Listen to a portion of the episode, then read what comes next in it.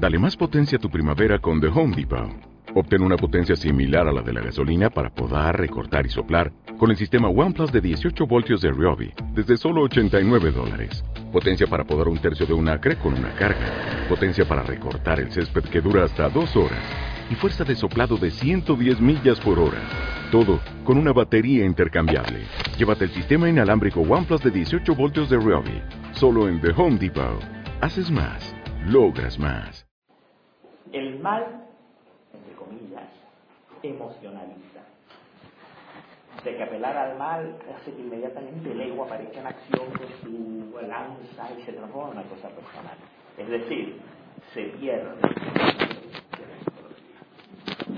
se cae en el plano del ego y los buenos motivos y la lucha del bien contra el mal y yo quiero y claro y eso ya es perder la atención para que se manifieste el alma en lo real se requiere dejar ser a lo que hay no estar ni a favor ni en contra.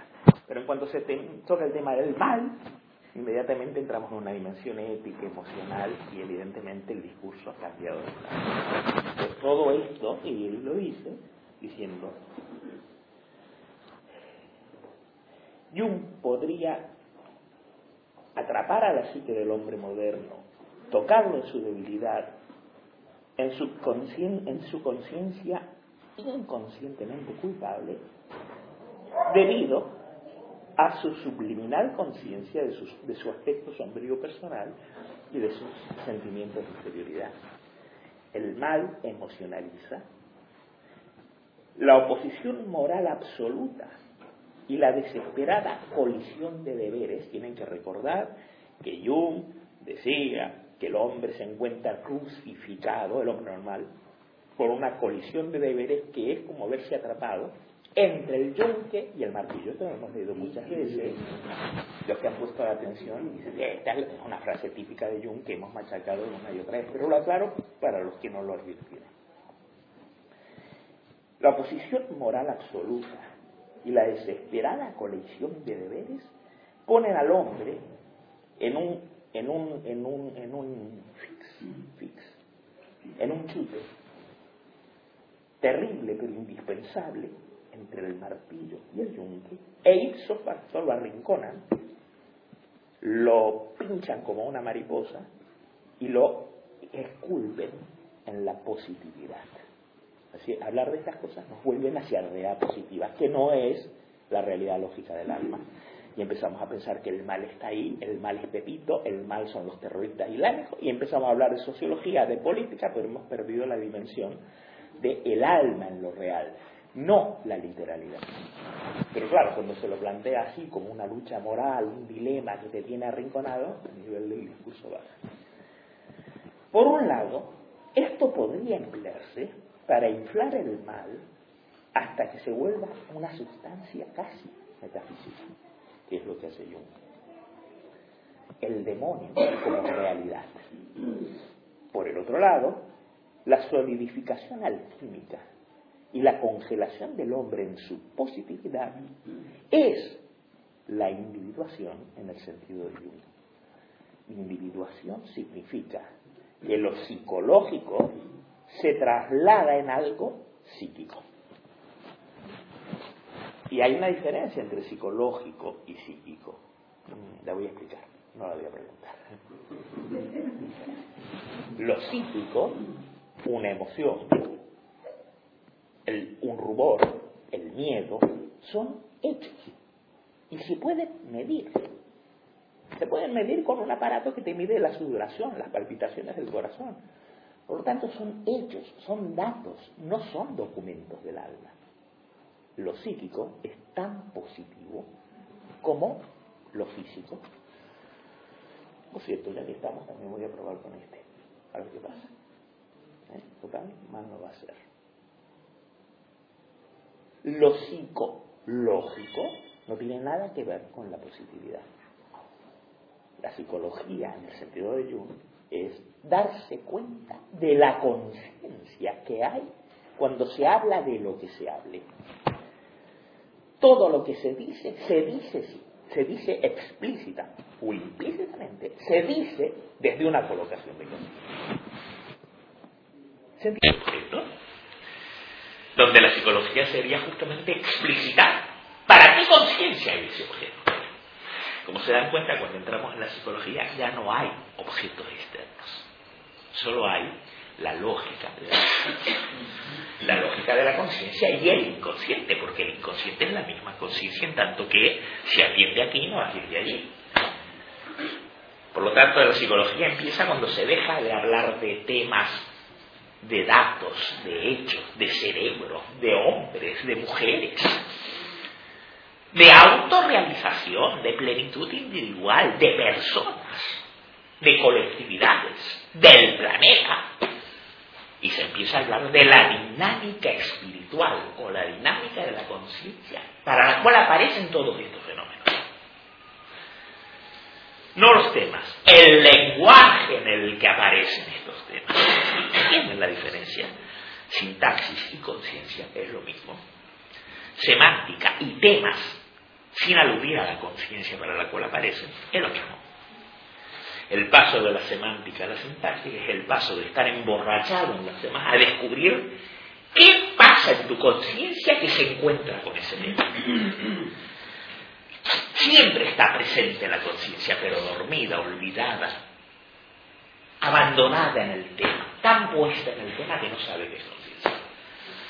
La alquimia consiste en extraer de esa masa confusa el plano de la conciencia que empieza a retirarse y vuelve a casa. Lo he dicho bien, ¿eh? Ahí Tú me haces de Pepito Grillo cuando me tapas. ¿eh?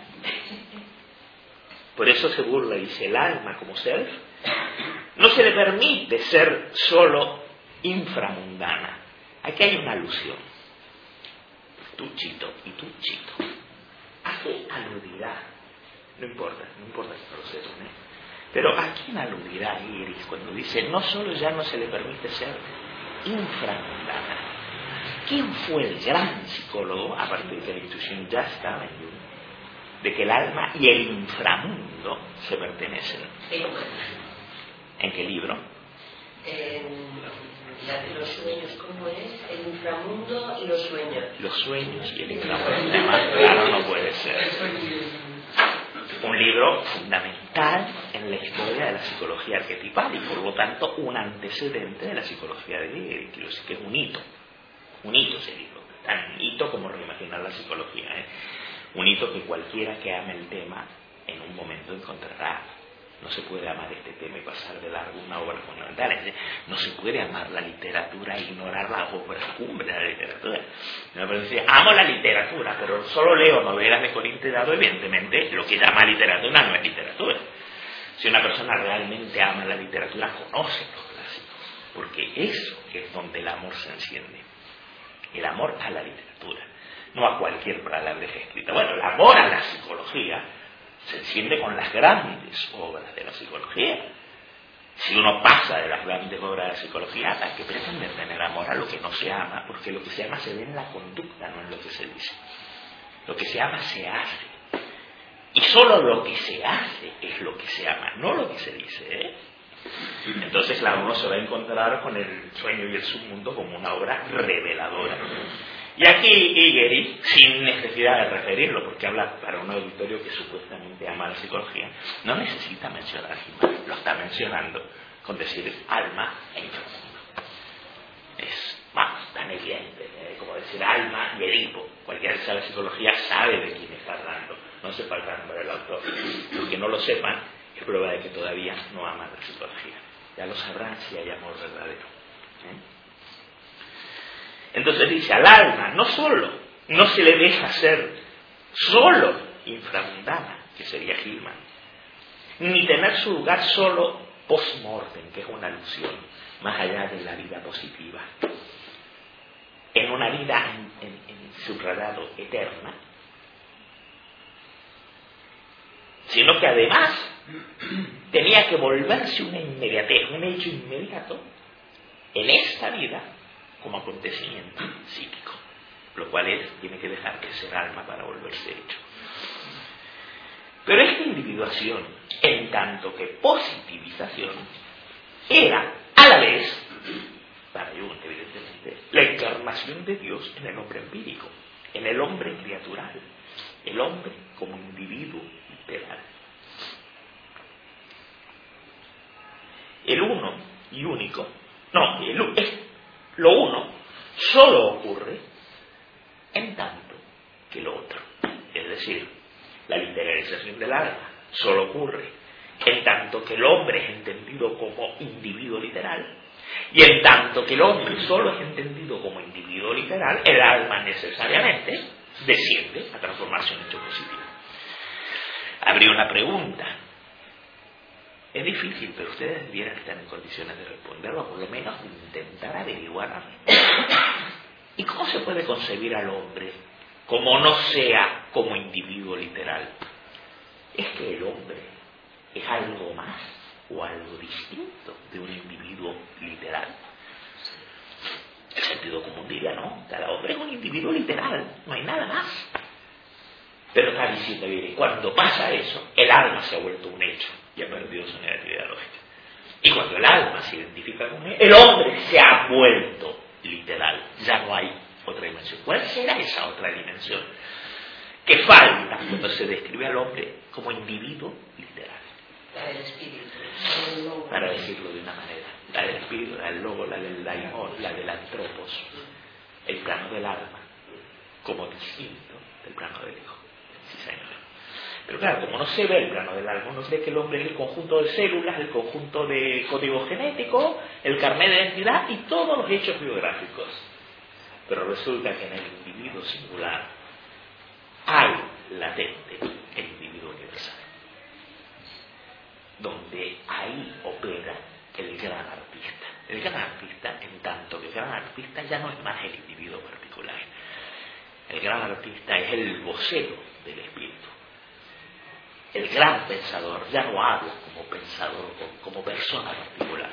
El gran pensador es aquel en el que habla el espíritu. Por lo tanto, el gran pensador nunca se pone a decir, a mí me gusta esto y a mí me gustaría esto, porque ahí está el hombre literal. Pero el hombre literal no es nunca un gran artista. Siempre está en la particularidad, en su, en su pequeño mundo privado. El gran artista, el gran creador, el gran pensador, el gran político, de esos que ya no hay, no operan cuando son grandes escritores. En ese momento en que están, no están operando como la persona particular, están operando como el hombre universal que habita en ellos. ¿Se entiende esto? Así que hay otro plano que está surgiendo ahí. Por otra criticar a un gran pensador por lo que es como persona particular, orinar fuera del tiesto, porque es hablar de dos cosas completamente distintas. ¿Lo entienden o no? Pues todo esto tiene, ¿eh? y no solo tiene. Por eso critica la individuación jungiana, porque la individuación, tal como la entendió Jung, pone todo el énfasis en el individuo empírico, en los hechos finalmente, y pierde la dimensión psicológica. Entonces dice, pero esta individuación como positivación era a la vez la encarnación de Dios en el hombre empírico, en el hombre criatural, en el hombre como individuo literal. Lo uno solo ocurre en tanto que lo otro. Dios también tenía que volverse una experiencia positiva y literal. Recuerden la frase de Dios. Yo no creo, yo sé. Es decir, yo tengo experiencia directa. Impepinable, es un hecho. Y donde hay un hecho, hay posibilidad. ¿Eh? Mira, la frase siguiente va a decir lo que acabo de decir. Dice, no era suficiente para él ser algo en o por el alma, en la fe y en un más allá. Yo no creo, yo sé. Y un, obviamente había entendido plenamente eso. No, había entendido plenamente que para el alma, no para el ego, ni para el individuo concreto, para el alma, Dios había muerto. En la lógica del alma, no del ego, Dios era obsoleto. Por esta razón, Dios solo podía ser salvado o rescatado o resucitado si tomaba su morada en el hombre empírico, en lugar de tomar su morada en el alma, porque ahí ya había muerto, como lo vio claramente Nietzsche, había muerto en la cultura, había muerto en la dinámica del modo de ser en el mundo de ya no estaba en el funcionamiento, como no está, muerto hoy. Ahí ya no se lo puede resucitar, porque ahí lo que vive o muere no lo sideleo. Pero ya que murió ahí, y un pretende, no conscientemente, resucitarlo, trayéndolo al reino, al reino del individuo. Pues. ¿Y cómo? Metiéndolo adentro. ¿Y cómo? Transformándolo en una experiencia privada. Pero un Dios que es una experiencia privada es un Dios que ya no es verdad. Es un Dios de mentira. Por lo tanto, ni así se puede revivir a Dios. Lo que se revive ya no es. ¿Entiendes? Esta es la lógica del argumento de Jung. Se puede, puede estar o no de acuerdo, pero hay una lógica, quiero decir, no es porque yo lo siento, yo lo experimento, es así. No, hay una lógica. Ante esto uno se tiene que colocar y decir, no estoy de acuerdo por tal y por tal y por tal, pues estoy de acuerdo por tal y por tal. Pero el me gusta, no me gusta, es haber ya cambiado de plan. ¿Se entiende? ya no está ahí. ya no está a la altura del pensamiento. Dice, hasta ahora entendemos todo, ¿verdad? Difícil. Qué bonito, cómo escribe este Por esta razón Dios solo podía rescatarse o salvarse o resucitarse si tomaba su morada en el hombre empírico en lugar del alma. En otras palabras, como algo positivo, como nuestro conocimiento subrayado, pero ya no como fe, amor o esperanza, sino como la experiencia fáctica inmediata. Lo que en alemán se dice Urerfahrung, que quiere decir experiencia primordial y por lo tanto irrefutable, es decir, escapa de la vida lógica, es decir, base de todo dogmatismo y fundamentalismo. Es así porque yo lo experimento, aquí ya puede entrar. Bueno, es cerrar las puertas del pensamiento. ¿Se entiende esto? Como Ur Erfaru, es decir, vuelvo a leer, Dios solo podía salvarse como experiencia fáctica inmediata, Ur Erfaru, del hombre literal, ya no del gran hombre en el hombre literal, sino de este pequeño hombre con su biografía, del hombre horizontal, sin verticalidad. Pero es solo desde la verticalidad que aparece el hombre de todos los días y el no están lado a lado, son distintos planos. Y cuando se toman, el gran poeta, el gran escritor, el gran creador, es el hombre universal en el hombre empírico. Pero no es el hombre empírico, es el que ningún, ninguna máquina de datos, ningún análisis de sangre, ningún análisis de código genético, ningún dato biográfico puede llegar al otro. El otro plano no está en la positividad. Es un plano espiritual, como dijo ella, pero espiritual no en el sentido positivo, de una especie de un hito, no, es en el plano lógico. No usemos la palabra espiritual, porque ya hemos visto en clases pasadas que hoy en día lo que se llama espiritualidad es un producto más de consumo y de inflación del ego. Lo mejor es evitar esa palabra, para evitar todos los malos entendidos. La gente que hoy habla de espiritualidad se refiere a un producto más de consumo. Así que mejor digamos el plano lógico que descarta ya toda esta baratija de me compro un viaje espiritual, he tenido una experiencia espiritual, que ya es la lógica de ese lenguaje, es lo más anti-espiritual imaginable. ¿Eh? ¿Eh? Nos ponemos de acuerdo, iremos el plano lógico. Entonces dice, es por esto que la psicología, o en verdad el psicologismo, el psicologismo es como una caer en el psicologismo es caer en una falacia. El psicologismo es hacer de la psique propiedad del yo. Y creer que la psicología se ocupa de las personas. Y que el alma siempre es el alma de las personas. Propiedades de sujetos empíricos. Y que por lo tanto entender al alma es atender a lo que las personas piensan, lo que las personas dicen, lo que las personas hacen. Eso es psicologismo, no es psicología como disciplina de la interioridad, que busque el alma en lo real, no adentro de, supuestamente, las gentes. Lo real no depende de las gentes. Y las gentes pueden vivir ignorando toda su vida lo real. Eso no cambia lo real. El psicólogo atiende al alma en lo real. Su mirada, por lo tanto, no apunta a las gentes. Es una mirada que no filtra gentes. Es una emisora que no está en la frecuencia. Para oír la gente, la emisora tiene que estar en esta frecuencia, en este dial. Pero si está en este dial, capta a las gentes, pero no capta al alma objetiva. Y si está en este dial, capta al alma objetiva, pero entonces no aparecen las gentes. ¿Se entiende que son planos tan diferentes? Entonces dice él, es por esto que la psicología, en realidad el psicologismo, es decir, es alucinante, define psicologismo como psicología antropologizada, psicología personalista. Es por ello que el psicologismo era indispensable. Es por ello que Jung recae o cae en el psicologismo. Así Jung escribió, perdón, aquí hay una página, nota aquí que me salté y que he marcado que es importante leer, la nota 20.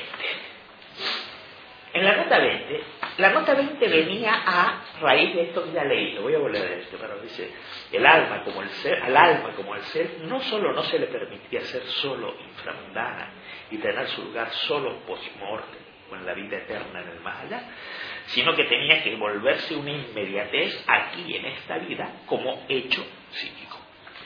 Y en la nota dice, repetidamente Jung mira críticamente aquellos casos donde la solución no ocurre en esta vida. Por ejemplo, considérese su afirmación en una carta que escribió en el 54 Jung, donde Jung dice, en el símbolo cristiano del árbol, no, perdón, en el símbolo cristiano el árbol, empero, está muerto y el hombre sobre la cruz va a morir. Es decir, la solución del problema toma lugar después de la muerte. Esto, dice Jung, continuando, vale en tanto se trata de la verdad cristiana. Y también Jung escribió respecto al Fausto de Goethe, en Memoria, Sueños, y recuerdo sueños, me escribió, el rejuvenecimiento final de Fausto toma lugar solo en el estado postmortal, es decir, proyectado en el futuro. También en una de sus cartas dice, es una realidad inconsciente que en el caso de Fausto se sentía como estando más allá de su alcance en ese tiempo y por esa razón está separada de su existencia real por la muerte.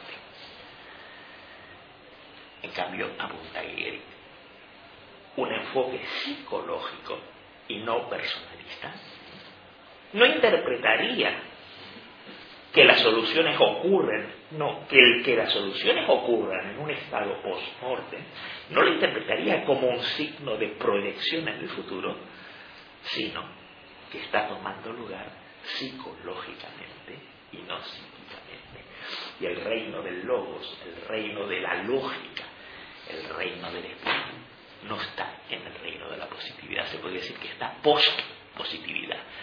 Si queremos una imagen es post-mortem, cuando ha muerto lo positivo, no literalmente. Cuando muere la mirada de la positividad es cuando se abre el reino de la lógica del alma. Y es allí donde se solucionan los problemas. No es que Fausto después de la vida, en otra vida resuelve, sino la resolución del problema de Fausto no está en la positividad. ¿Lo han entendido?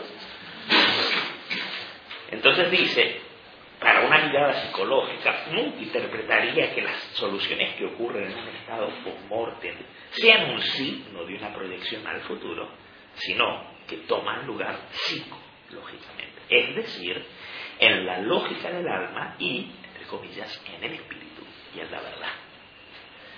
En lugar de tomar lugar en la esfera de la experiencia psíquica, empírica, o sea, positiva. Importante esa nota. Eh, sigo. Entonces dice, ahora volvemos, Dios tenía que encarnarse. No, no, perdón. No era suficiente para Jung que Dios fuera algo en o para el alma, en la fe y en un más allá, ya que Jung dijo, yo no creo, yo sé, Jung obviamente había entendido plenamente que para el alma, lógicamente, en el plano del laimón, en la dimensión del espíritu, son expresiones que yo prefiero no usar, pero entre nosotros para aclararse ustedes. O sea, en ese otro nivel, en el que se mueve la lógica del alma en lo real y no en las cabezas de la gente, yo tenía claro que ahí Dios había muerto. Es decir, que ya no formaba parte del modo de estar en el mundo de Occidente, pero podía formar parte de las creencias personales de la gente. Sí, pero no afectaba a cómo se organiza el mundo. En la organización del mundo Dios ya no puede Y así, claro que Jung, que fue un pensador también, pero esto lo sabía. Pero como Jung quería rescatar a Dios, ya no lo podía rescatar en el verdadero. ¿Cómo podía rescatarse a Dios? Pues en el plano derecho, volviéndolo hecho empírico. Pero no hecho empírico exterior, entre comillas, sino hecho empírico interior, es decir, hecho psíquico. Ur erfal, experiencia original. Es por esto que la psicología tenía que volverse psicológico. De ahí cuando Jung escribe, no puedo evitar creer que el verdadero problema de ahora en adelante y hasta un oscuro futuro será un problema psicológico. Esto lo escribió Jung, que era bastante. Dios, dice Jung, tenía que volverse encarnado en el nuevo sentido de Jung a través de la individuación del hombre, que sería la positivización del hombre así como la individuación, solo podría ocurrir mediante la encarnación de Dios en el hombre empírico, que como saben ese es el mito de Dios. Para Jung el mito crístico no se realiza con la encarnación de Cristo, sino con la futura encarnación en cada hombre empírico a través de su proceso de individuación. En cada individuo, voy a hablar en términos jungianos, que se individúe y es decir, que el proceso de desarrollo psíquico lleve a una unión de consciente e inconsciente con la emergencia del ser, y eso ocurre en cada individuo, no en todos, en el individuo que se individúa, ahí está culminando el mensaje de Dios. Este, este, es el mito de Jung, esto es lo que Jung dijo, realmente lo que sostuvo, lo que se planteó. Entonces Dios tenía que encarnarse en este sentido jungiano a través del individuación del hombre, su positivización, el hombre de este concreto, ya no el universal en el hombre. Así como la individuación solo podría ocurrir a través de la encarnación de Dios en el hombre empírico. Jung no podía querer una nueva religión, aunque de hecho sin quererlo fundó una, ¿eh? pero Jung no podía querer una nueva religión. Le era claro que el tiempo de la religión, que el tiempo de la iglesia, que el tiempo de la fe se había acabado. O más bien, no podía querer la religión en la forma lógica de la religión. Necesitaba preservarla en la forma de lo que Jung llamó la psicología moderna. O la psicología del inconsciente. El lugar donde iba a ocurrir, el lugar donde iba a estar la acción real, era el interior del hombre empírico, en su consciente, o citando a Jung, en una peligrosa proximidad al ego humano, como el hecho interior psíquico, como el hecho psíquico interior. Esta es una frase de... ¿Eh? Parece que no, pero bueno, esto Iris lo repite en un artículo que realmente refiere siempre al origen. Dice, la noción, entre comillas, Dios, tenía que esconderse y almacenarse a lo lejos en lo inconsciente y tenía que dársele asilo en la privacidad absoluta de la experiencia interior del individuo literal, porque ya no podía tener lugar en la conciencia pública oficial. ¿Comprenden lo que dice? Ya no podía formar parte de la conciencia. Los economistas no pueden tomar decisiones tirando oráculo para ver qué dice Dios. Ustedes comprenden lo insensato. Pues esto que nos parece insensato porque estamos en otro estadio, En una época era lo que se hacía. Y estaba bien hacerlo, porque Dios vivía comunalmente. Y por supuesto que se lo consultaba. Pero en Occidente hoy hacer eso es una impostación. Claro que uno puede jugar a eso, pero es jugar. Y puede jugar privadamente. Pero en la vida colectiva esto no.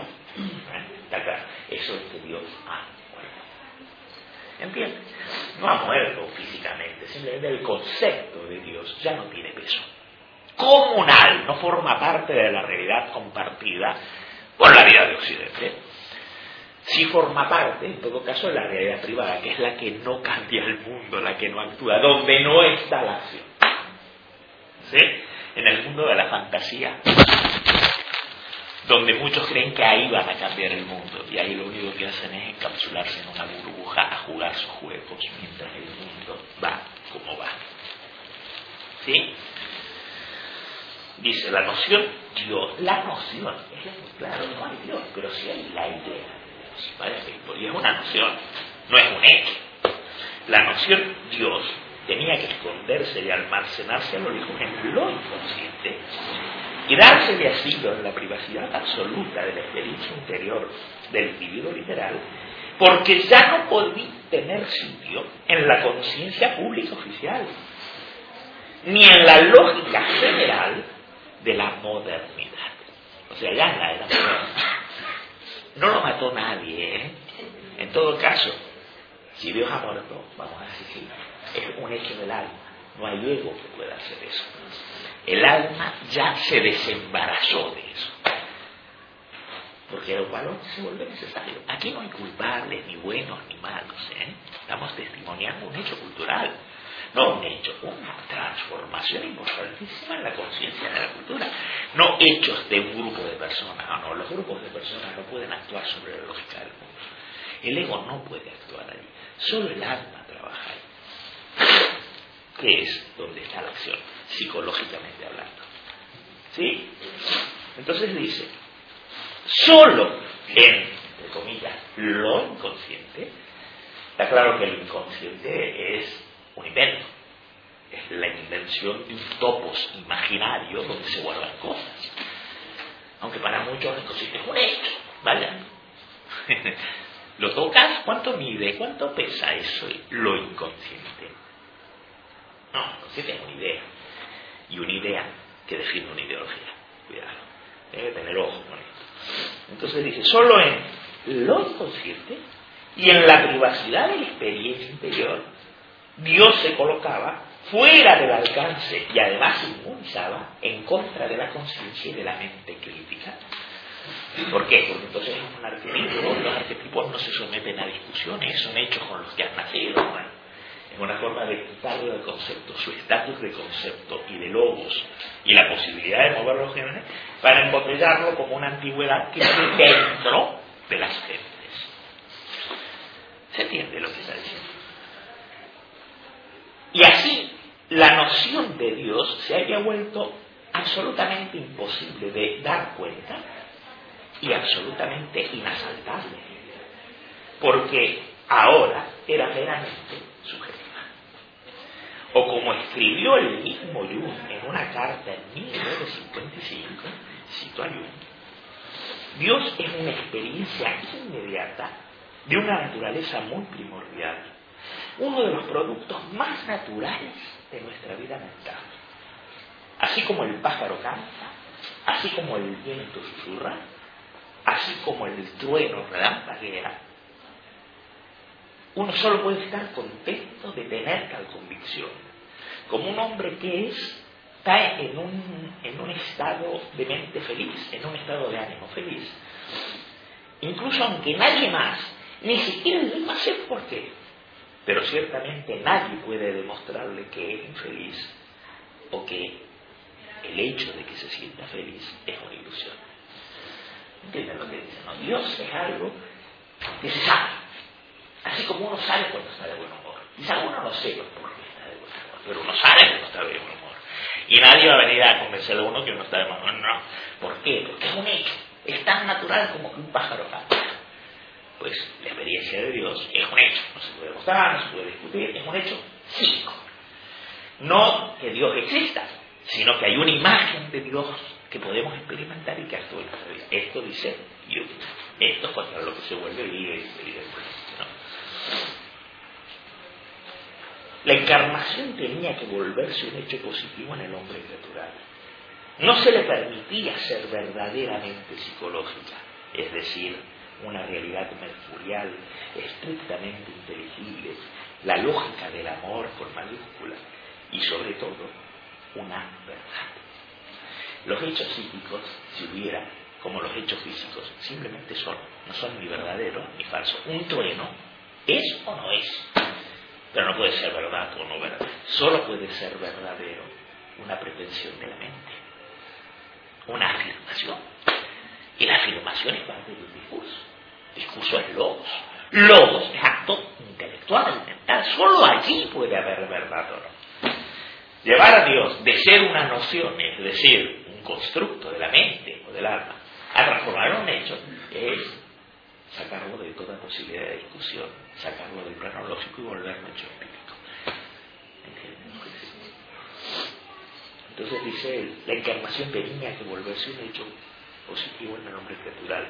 No se le permitía ser verdaderamente psicológica, es decir, una realidad mercurial. Mercurial quiere decir del mundo de los cultural, mental, de la mente, no mental de instituto mental, ¿eh?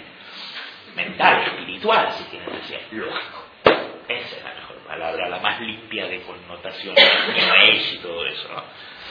A Dios ya no se le permitía ser verdaderamente psicológico, una realidad mercurial, estrictamente inteligible, hecha por el intelecto y para el intelecto. No se le permitía ser la lógica del amor, que ya vimos en una clase a qué se refería con la lógica del amor, es que se perdió eso, se perdió algo esencial. Y sobre todo, no se le permitía ser verdad. Los cantos de los pájaros no son un momento de verdad, de la verdad, no son un momento de la verdad, que los pájaros canten, que hay todo, no tiene nada que ver con la verdad del momento. El canto de los pájaros no es un momento de la verdad, es solo un hecho natural. Y sentirse feliz no es más que un estado subjetivo tiene nada que ver con la revelación de un momento de la verdad. Es decir, siempre se mantiene en el piso de abajo y nunca se abre el reino del logos, que es donde puede haber encuentro con la verdad. En el reino del logo, no en el reino de los hechos, no en el reino de las positividades. Jung, como hemos visto, operaba con la oposición abstracta, binaria, entre o pura idea mental desencarnado. Allí vivía el Cristo, allí estaba los eones, no, ¿cómo es la palabra que es? El pleroma, en el topos, uranos, en un mundo puramente mental, inaccesible, un mundo metafísico. Para no había solo eso, o eso o la positividad. Para mucha gente también, ¿eh? Pero para mucha gente no me sorprende, porque la mucha gente es estúpida. Lo sorprendente es que para que yo era una gran en los demás es normal que va a esperar de los demás. ¿eh? Lo sorprendente es que un gran pensador como yo se moviera aún en esta lógica binaria y en la lógica de la estupidez cotidiana que pasa por sentido común. Dice Jung, como hemos visto, operaba con la posición binaria abstracta entre pura idea y positividad. Para la lógica mercurial del alma, en cambio, para el reino de la vida lógica del alma, pues el reino de la lógica mercurial del alma, que no es ni meramente intelectual, ni es tampoco una positividad, y es sin embargo una realidad, pero no es una realidad positiva, ni es una realidad puramente abstracta mental. Es, de hecho, la realidad de la absoluta negatividad.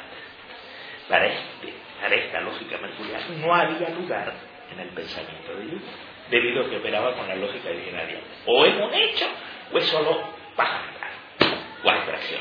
Claro, si piensas así, ahí no puede entrar el alma, porque no es ni un hecho ni una abstracción. No había lugar en su pensamiento, al menos en su pensamiento acerca de Dios.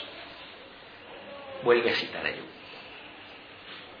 El hombre culpable es eminentemente adecuado y por lo tanto elegido para volverse el sitio de nacimiento de las continuadas encarnaciones. Esto lo escribe Más que eso, dice Dios se vuelve directamente dependiente del hombre criatural y dependiente de la conciencia superior del hombre literal a fin de volverse consciente de sí mismo. Esto, claro, presupone haber leído o tener alguna información sobre la obra básica de ellos, sobre el tema que estamos comentando aquí, que es la respuesta Job. En la respuesta Job, otro libro que salva el problema del cristianismo es un hito, es un hito, porque es el que plantea psicológicamente el problema del cristianismo, que no, es el que nos preocupa ahora aquí. Para yo, ustedes tendrían que leer el libro de Job. No se asusten porque aunque se llama el libro de Job, son dos páginas de la Biblia. O sea, que se lee No, dos, cinco. No, porque yo me los conozco, decir el libro de Job. no, no, el libro de Job. No, doce páginas. Hombre, son fundamentales, son los aspectos más bellos de toda la Biblia. Job, el hombre de Dios, se ve sometido a terribles desgracias cada vez peores, habiendo sido toda su vida un hombre justo y un hombre santo. Le informan que súbitamente ha perdido todos sus bienes, que le traían los barcos, todos sus mercaderes, se hundieron todos. Todo desapareció de un instante. Y Job dice, Dios dio y Dios tomó, no pasa nada. Pero luego le informan que han muerto sus hijos y sus nietos de una peste terrible.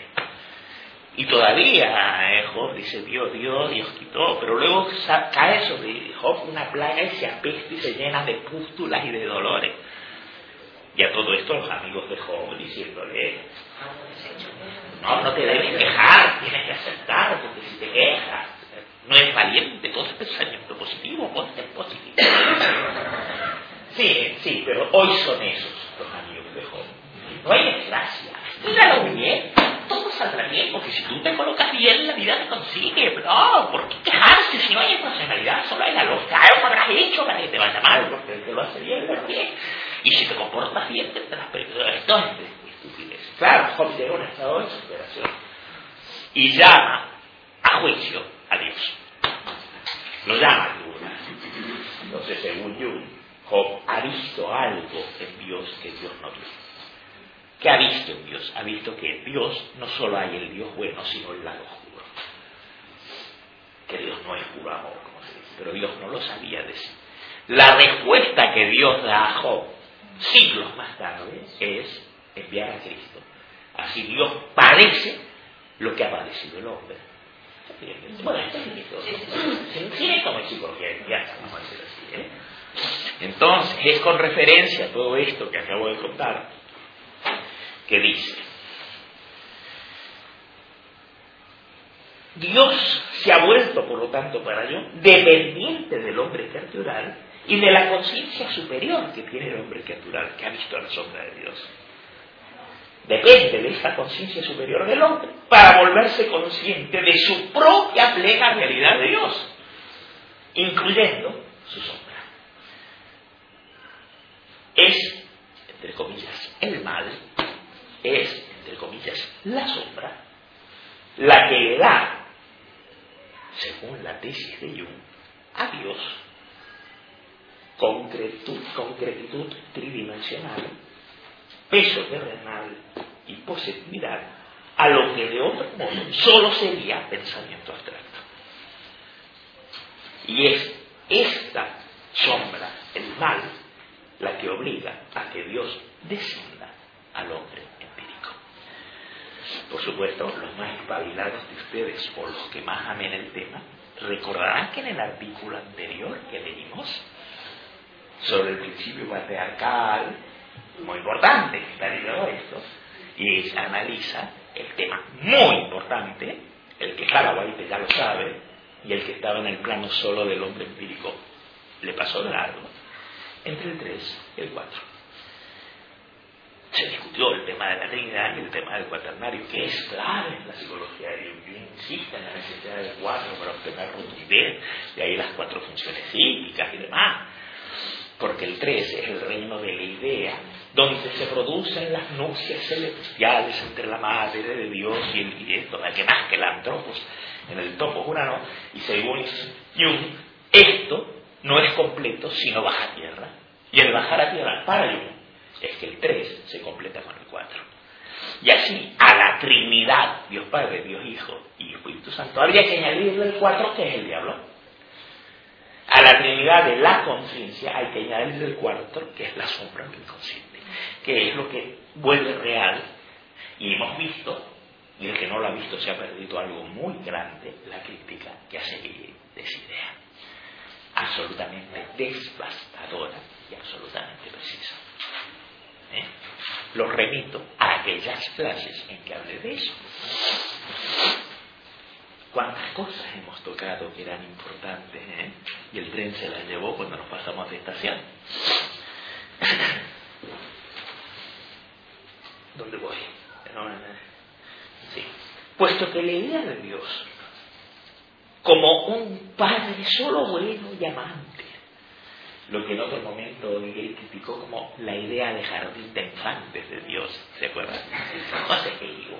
Que se recrimine a Dios, que sea un padre malo, porque Dios se va con la idea de que Dios es un Señor que tiene que ser buenísimo, perdonarlo todo, que a su hijo. Tu primer fallo, Dios no es un Señor.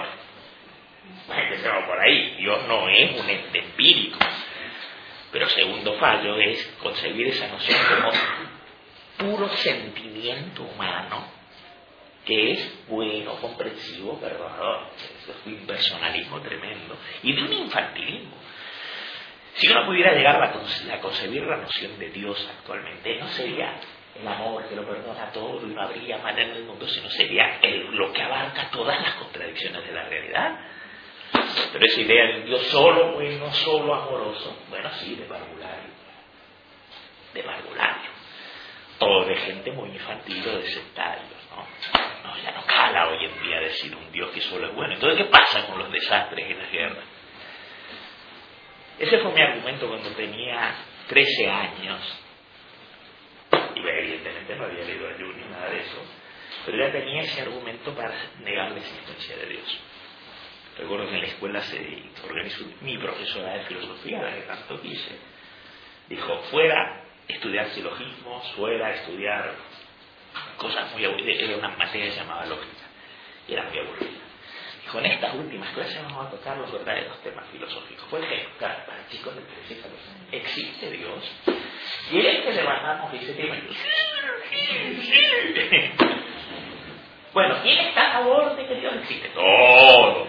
¿Quién está a favor de que Dios existe? No, no. sí, es verdad.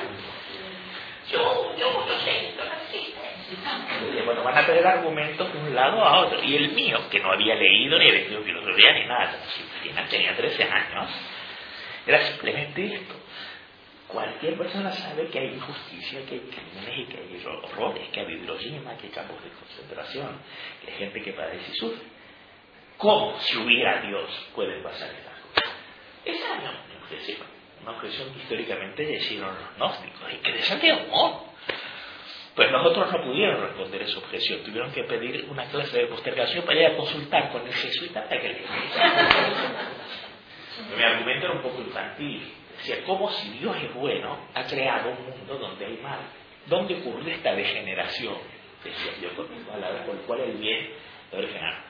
La respuesta que me dieron fue bochornosa, que dio el jesuita, en realidad, de la leyenda ¿Qué degeneración? De los gatos nacen gatos, de los perros nacen perros. No hay ninguna degeneración. Pues yo sentía como fue que se evitaba la discusión y que se transformaba en una caricatura. Yo nunca había dicho que de los gatos nacieran perros. Yo solo había dicho de cómo un Dios de puro bien puede generar una obra que estuviera mal. Si eso lo podía pensar un chico de 13 años, lo tienen que poder pensar ustedes. A eso viene el ejemplo. claro. Qué raro que no apelaron tampoco a la clásica. No, es que el mal no viene de Dios, viene de Satán. No, no apelaron a eso. Y luego apelaron a que no, que lo que vamos a ver aquí, que el mal solo es una percepción subjetiva porque el mundo está dotado de una belleza tal que solo Dios lo puede haber creado. Que como el mundo es tan hermoso, solo con mirar eso tenemos que inferir que hay un creador. A mí eso no, nadie el mundo será hermoso, eso no prueba que hay un Dios que lo creó. Hay tantas cosas hermosas que no tienen un origen hermoso, favor. Evidentemente estaba destinado a estudiar filosofía. Pero bueno, esto es lo que está en juego. Entonces dice, puesto que la idea de Dios como solo un Padre amante y bueno, ya para el alma moderna hacía tiempo que había degenerado en un cliché sentimental, y esto es lo que sentía yo a 13 años, que eso era un cliché sentimental, y que un Dios todo bueno no puede dar cuenta de un mundo que es como el nuestro. Este era un argumento, porque eso es un cliché sentimental, ese es un Dios de jardín de infancia. Ese es un Dios de fantasía rosadita, elefantito y todo, pero que es la vida, que bello es todo. Eso no tiene nada que ver con la realidad. Eso es el Eso es ser un niño inmaduro. Eso no corresponde a la conciencia adulta. Y claro, como es el para la modernidad, ese Dios puro amor, padre amante, había degenerado en un cliché sentimental sin el menor poder de convicción. Había degenerado en ser una palabra meramente vacía, y hacía de la noción de Dios algo totalmente aburrido. Puesto que todo esto había pasado, las sorprendentes ideas de Jung acerca de la realidad del mal y de la necesidad de un evangelio del temor tenían la función de hacer el tópico de Dios, añado yo, que lógicamente ya era obsoleto, la artimaña de Jung conseguía que ese tópico se volviera psíquicamente excitante, estimulante y vital otra vez. Sí, pero solo psíquicamente, ya no lógicamente. Y el hecho de que Jung atara, limitara la mente psicológica para la tarea de, otra vez citamos a Jung, alojar la, la antinomia entre bien y mal en la deidad misma. Atrajo toda la atención a este gran problema y así ayudó a que la mente se distraiga del hecho de que este ser, Dios, en, la que debía, en el que debía alojarse la antinomia, ya no era real para la mente misma. Si el diablo o el mal era una vez más una realidad. Además, el mal entonces tenía que ser interno a Dios. Y de modo que la idea ya desvanecida de Dios recibiera una apariencia de realidad. Es decir, la única forma de volver sostenible a Dios, sostenible en la humanidad, es que Dios no es solo bueno, sino que Dios incorpora también el mal. Germán es Anaxas y todo esto, ¿no? Estamos hablando de hechos del espíritu, indudablemente Germán es muy importante. ¿Y de qué habla? De que el Dios bueno ha muerto, si Dios existe, contiene el mal y Dios y luminoso. Bueno, esto es una teosofía eso, ¿eh? es la propuesta de un encadio religioso, no tiene nada que ver con psicología. Pero yo hace esto, así logra distraer a la mente de la caducidad lógica de Dios y darle un cierto interés psíquico, para los psicólogos. Y por suerte que ha pasado a la iglesia, todo esto.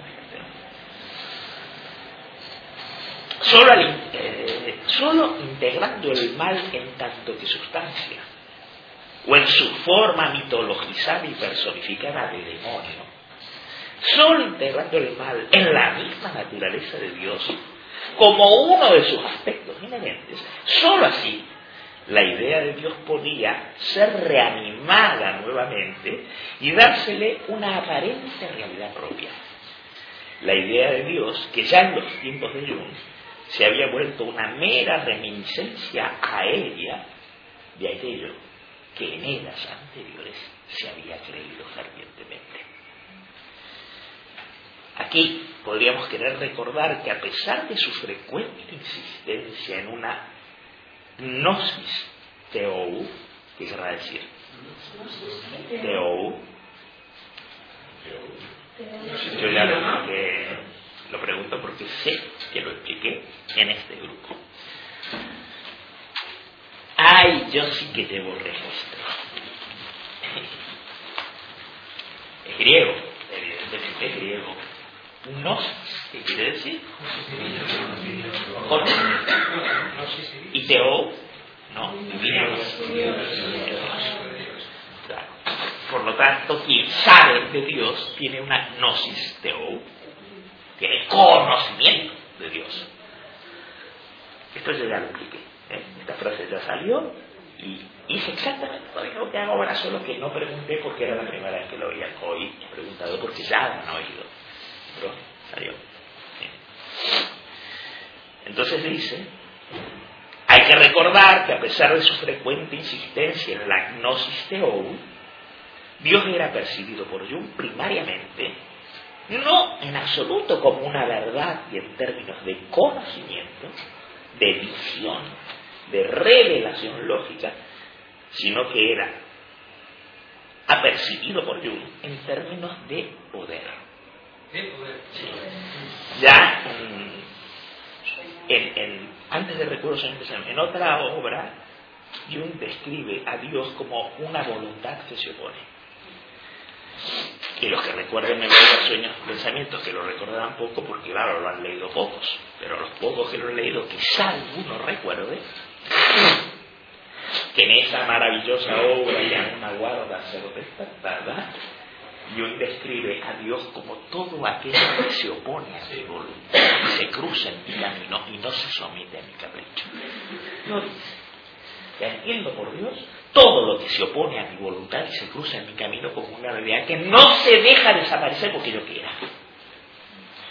Muy parecido a lo que Jung va a llamar, a lo que no quiere va a llamar, lo real, que no es ni fantasía ni se disuelve con facilidad. Pero claro, lo vio en términos de una voluntad que se opone a la mía. Aquí las palabras no sobran. Es decir, lo vio en términos de voluntad. Esto, claro, un pensador se da cuenta, un tonto no. Un tonto no se da cuenta de nada, ni siquiera de lo que esa frase contiene. Pero alguien que oiga, Dios, eh, uno está viendo a Dios como logos, como verdad, lo está viendo como voluntad, una voluntad que opera detrás de los hechos, que se opone a lo que yo quiero. Dios, eh, perdón, Jung percibió, por lo tanto, a Dios, a lo que llamaba Dios, en términos de poder, como una voluntad que se opone, como un, en recuerdos sueños poderosos, un poderoso enfrentamiento. También en recuerdos sueños pensamientos dice, como una luminosidad y una fuerza abrumadora en esa luminosidad. O en cartas, más tarde escribió, como algo que nos pone incluso en guerra con nosotros mismos. Y entonces continúa dicho. Y lo que cruza y se opone a nuestra humana voluntad, obviamente es en sí mismo, ya, entre comillas, el adversario. ¿Cuál es el nombre para el adversario en la cultura occidental? Satán quiere decir el adversario. ¿Cuántas cosas están aprendiendo de cultura general? Por lo tanto, no es lo mismo decir Lucifer que decir Satán. Por supuesto, obviamente, como todo lo mismo. Pero claro, Satán es el adversario, el que pone a prueba la obra de Dios. No es cualquier cosa. ¿eh? Nada es cualquier cosa en el reino del Espíritu. Nada es cualquier cosa para. Pero en el reino del sentido como todo lo mismo. No hay nada que pensar. Pues sí que hay que pensar. Sí que hay mucho que pensar. Sobre todo si se quiere estar al tanto del alma, lo real. No se está al tanto simplemente se está más abierto a pensar. Entonces el único camino, la única pura de pensar, dejarse de tontear, dejarse de jugar con las palabras. Entonces dice, y lo que cruza nuestra propia y se opone a nuestra propia voluntad humana, obviamente, es en sí mismo ya el adversario. La construcción prototípica de este concepto de Dios, que es clave, lo que se está construyendo aquí no es un Dios, sino una noción de Dios, pero por los tontos ya es Dios. El tonto no distingue entre la noción y el hecho. En el tonto y en la inconsciencia, la noción anula en. Otra manera de decir es que la alquimia consiste en devolver a la noción este proceso de llegar a lo que era elemento lógico y no pegoteo en el lecho. ¿Sí? Por eso todo el mundo está atrapado en ideas, pero no lo saben. Cree que le ataba a su mamá, a su mamá, los malos que conectan el mundo, eh, los jefes del capitalismo, los fundamentales. Sí, todos todo son hechos. Lo que te, no, lo que atrapa es un pensamiento en ti que aún no se reconoce como pensamiento y se identifica con lo hecho.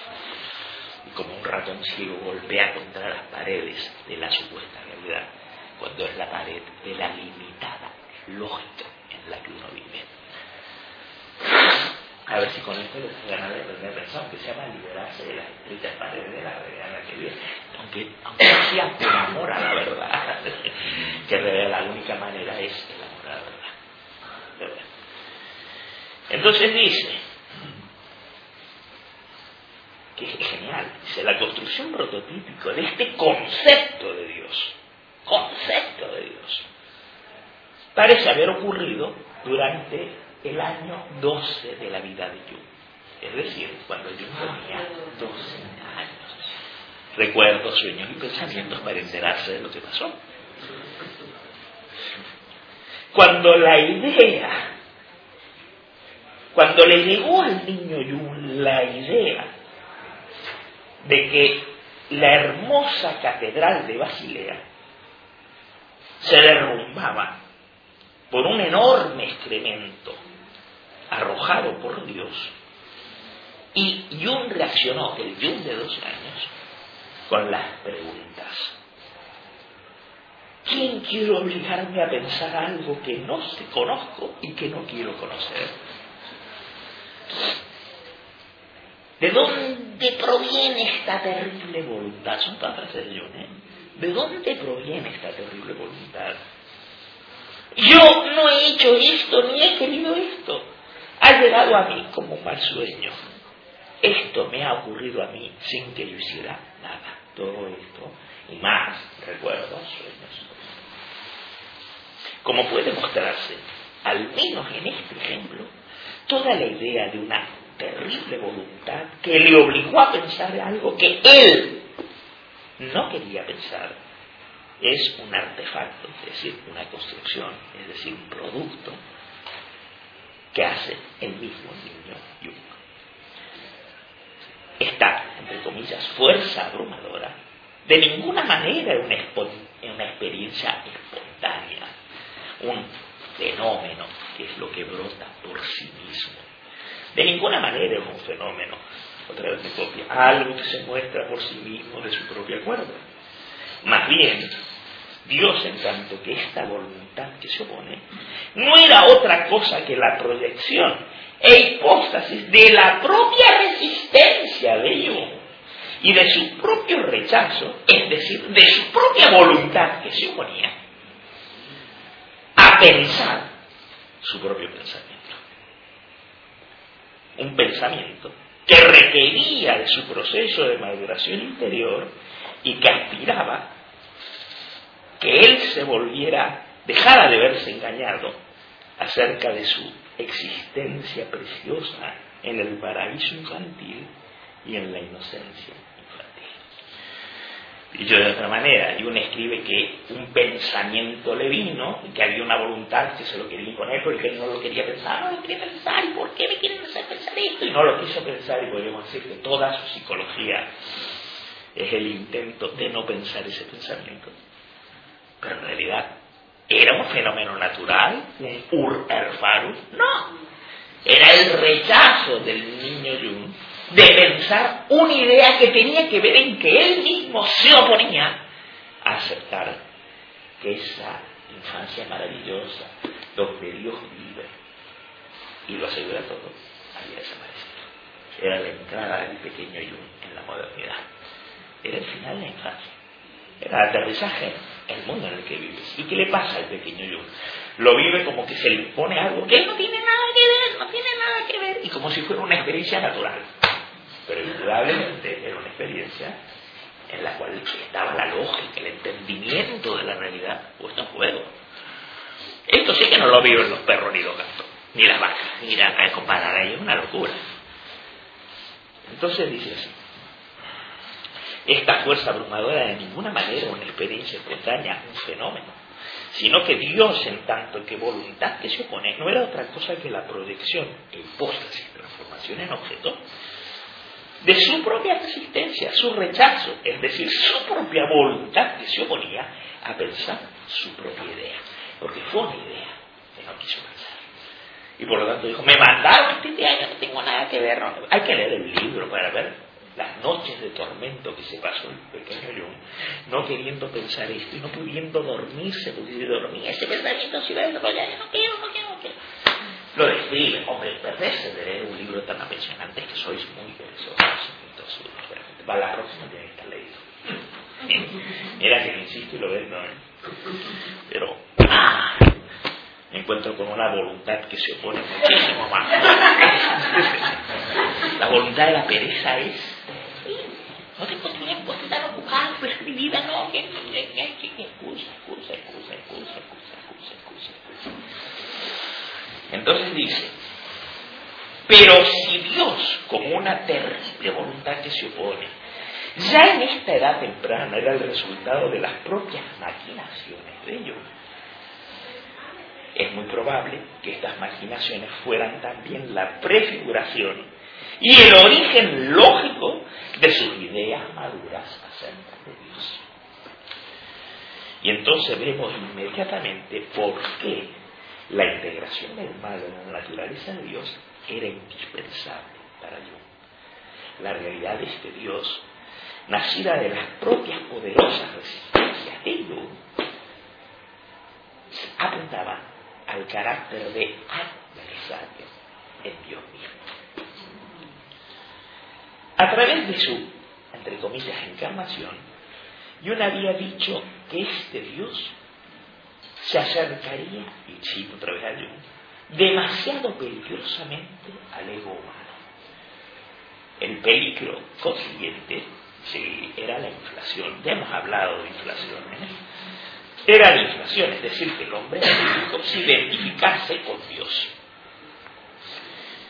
Jung solo fue capaz de eludir estructural y lógicamente el peligro de inflación recurriendo a una disociación. Es decir, yo solo pudo eludir el peligro lógico de esto mediante una disociación. Tenía que escindir la identidad del yo en, por un lado, ego y por otro lado, self. En oposición al significado actual de self, porque en inglés self es el sujeto. The century of self, el signo del sujeto. No es el self como una cosa psicológica, esto es invento de yo. No, se usa en la vida común. Tú mismo, ¿no? self. Self es una palabra común en inglés. Entonces dice, tenía que sentir la identidad de, yo, del sujeto grande, de yo, como se dice yo todos los días, yo quiero, ¿eh? tenés que escribirlo en el ego, que se llama una construcción psicológica, cuidado, y el self. Para en el peligro de la identificación, ¿no? De, la inflación. De ser, que en tanto que pronombre reflexivo remite al sujeto, al yo. Pero el ser tenía entonces que crecer completamente en algo opuesto al ego, un no yo mientras que self en inglés es yo, yo. Pero en Jung ese concepto de self tenía que crecer hasta volverse un no yo. Esto es una maniobra, sí que no estará. Por lo mismo, la conciencia tenía que seguirse artificialmente en dos. La conciencia misma y su otro, es decir, lo inconsciente. Aunque para Jung Dios encarnado en el hombre empírico, criatural, culpable, no se encarnaba en él como personalidad consciente, sino solo en su inconsciente y como el símbolo del ser. Al haber almacenado al Dios encarnado en lo inconsciente o en la inconsciencia, ciertamente yo tenía que vivir con una disociación fundamental.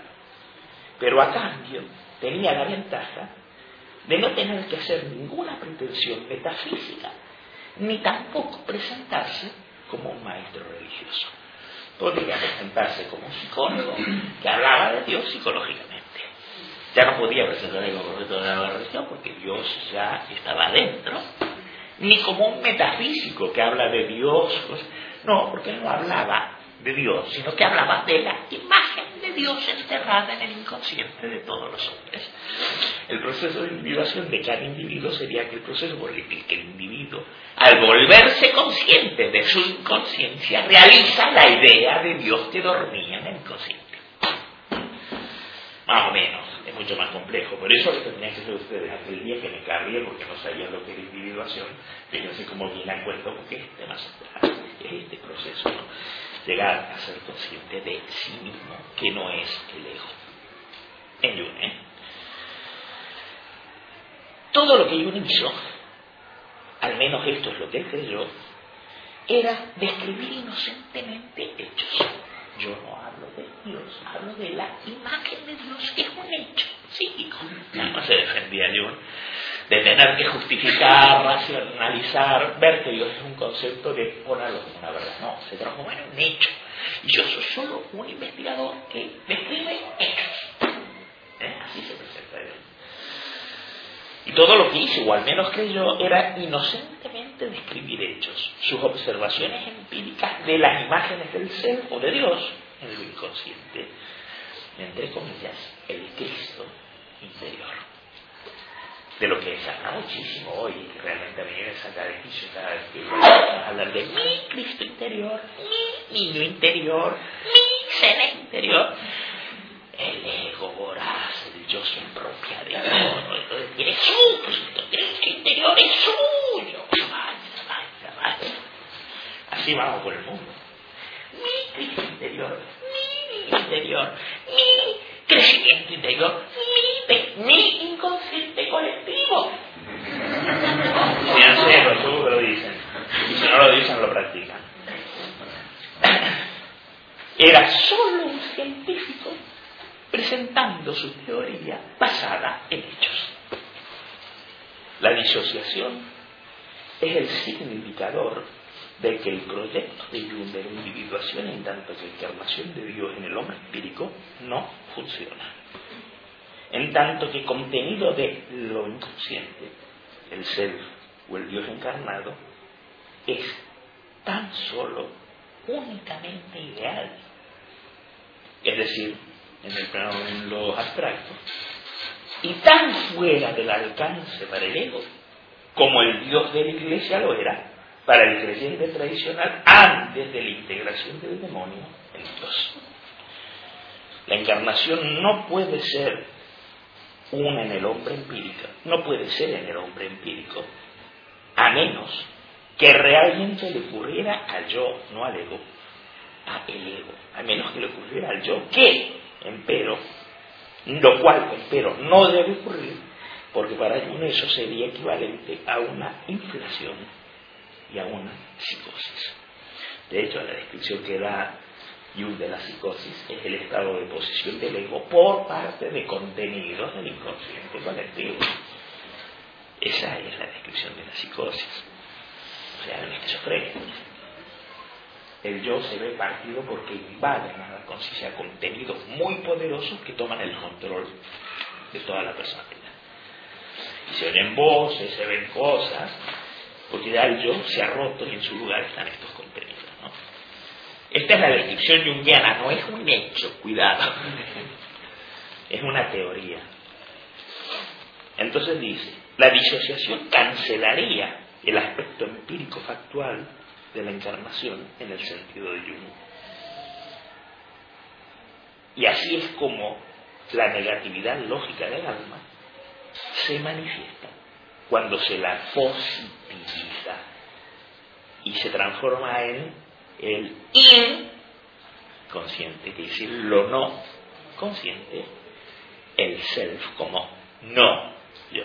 Si cuando la vida lógica se la quiere ver positivizar, se ve como la negación de el yo, la negación de la conciencia, pero no como negación lógica, sino como el espacio opuesto a lo inconsciente como un sitio, una entidad, no un acto lógico, opuesto a la conciencia. El self como un ente que es no yo opuesto, no como actos lógicos, sino como entes psíquicos o metafísicos o lo que se quiera, pero siempre como sustancias y nunca como actos de conciencia, nunca como actos lógicos. Es que no se puede posibilizar la vida lógica. Solo se puede mantener el reino del espíritu, del entendimiento. Cuando lo quiere basar a una imagen, se positiviza inevitablemente. Hemos visto que las ideas de Jung acerca del mal no solo son, ni acaso predominantemente, ideas teóricas, ni visiones ni intuiciones. Lo que, lo que al menos es tan importante es la función psicológica que estas ideas de Jung sobre el mal están realizando para la psicología de Jung y para él personalmente. Todo el pensamiento de Jung acerca de Dios, la encarnación, la Trinidad, tenía el carácter de un programa utópico. Algo a realizar en el futuro para la mejora del individuo, de la humanidad o eventualmente para la salvación del mundo. Eso que les gusta a todos, salvar el mundo. ¿Qué pasa si no tienen un mundo que salvar? Ah, se sienten fatal, ¿eh? Porque claro, algo salvador del mundo aumenta la importancia personal. No, una guerra que combatir. Es bonito hablar mal del mundo para tener la lanza que justifique la existencia de ustedes como los salvadores del mundo. Hace ¿no es cierto? Porque si no, ¿qué son? Insignificantes, ¿no? y claro, compramos significado al precio que sea hasta tomamos cursos especiales para sentirnos significativos. No hablemos de las terapias de las constelaciones familiares. Oh, qué importante soy en mí, del abuelo, de mi abuelo, del tatarabuelo y del No solo soy esto, soy mucho más salvador del planeta, el que cambiará la historia, el que redimirá, el que solucionará el problema de, del agujero de ozono, el que planteará la visión que llevará a la humanidad para poder cualquier cosa menos ser solo esto que soy. ¿Eh? Si no podemos llegar a final de mes, ¿cómo podemos hacer tantas cosas? Pues eso, hacer tantas cosas da sentido y así que uno me mira por el que no llega a fin de mes. Porque llegar a fin de mes, al fin y al cabo, no hace que tu vida sea significativa, no valida tu importancia. Pero ser un salvador del mundo valida tu importancia, no llegas a fin de mes. Se mueven en planos distintos. Uno infla al ego y otro simplemente un hecho, no llego, no llego a fin de mes. Estoy tomando el pelo con estos comentarios, ¿no? Buscando a ver si algo en ustedes se sacude y se reconoce, porque sería maravilloso que se reconocieran en lugar de verlo en los demás, pero seguir practicándolo en uno inadvertidamente todo el tiempo, ¿no? Entonces dice,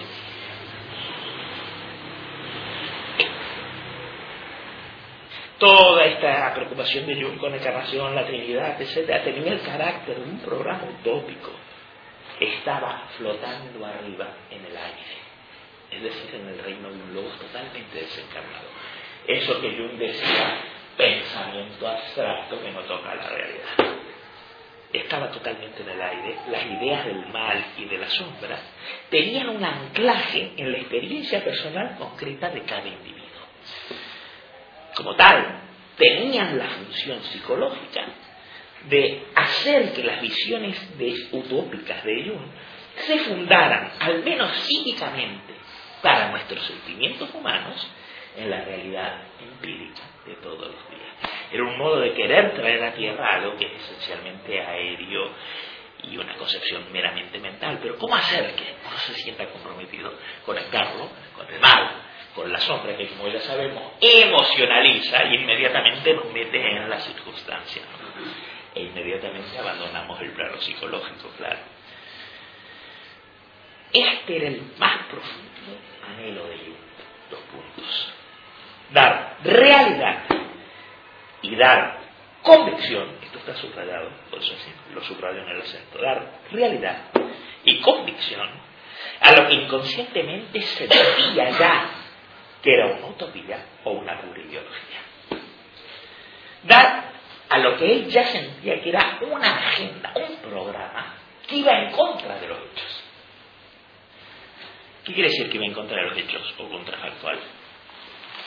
Ah, si no lo preguntan, no me lo preguntan, ni me dejaban seguir sin saber, ¿eh? Siempre el mismo error. Hay un hueco, pero no pararé, construiré sobre el hueco. No, no se puede construir sobre el más. No se puede construir. Oye, ¿hoy también están espesos? No. Ah, Oye, ya realidad y convicción a una utopía y una ideología, ¿no? Has dicho. sí. Eh, he dicho, yo no, él ha dicho, pero exactamente dice. ¿Dónde va? Sí, dice. Este es es lo más profundo de Jung, dos puntos, dar realidad y convicción a lo que inconscientemente sentía que era una utopía o una mera ideología. Un programa contrafactual o contrafáctico, ¿qué querrá decir? Contra natura, contra lo que se presenta. Fuerte, fuerte. Contra natura, contra No, natura no. La palabra natura fuera. Contra los hechos Sí, bueno, estaban ¿qué en quiere decir contra los hechos? Yo ya lo he dicho, contrafactual, pero ¿a qué se refiere? El acontecer histórico. Claro, un programa que no tiene nada que ver con lo que realmente va a ocurrir, incluso va en contra de lo que los mismos hechos históricos nos están contando. Un programa que va en contra de los hechos mismos. Históricamente Dios ha muerto. Es un hecho, no es un deseo, ni algo que ha pasado. Pero el programa ignora la historia y va en contra de la historia misma. Un programa contrafáctico sería proponer, como lo hacen algunos astrólogos, el retorno a la astronomía tolemaica. Sí, una astrología que siga teniendo la Tierra, no la astrología, una astronomía que siga viendo la Tierra cielo. Esto es contrafáctico.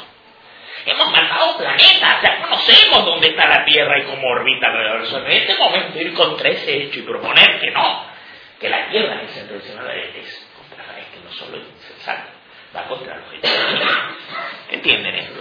Bueno, lo que intentan, según Jung, es ir en contra de los mismos hechos históricos, no hechos literales, puntuales, en contra de la Revolución Francesa, en contra del hecho de que ya acaeció la modernidad, en contra del hecho de que Dios colectivamente está muerto, en contra de todo eso que está ahí.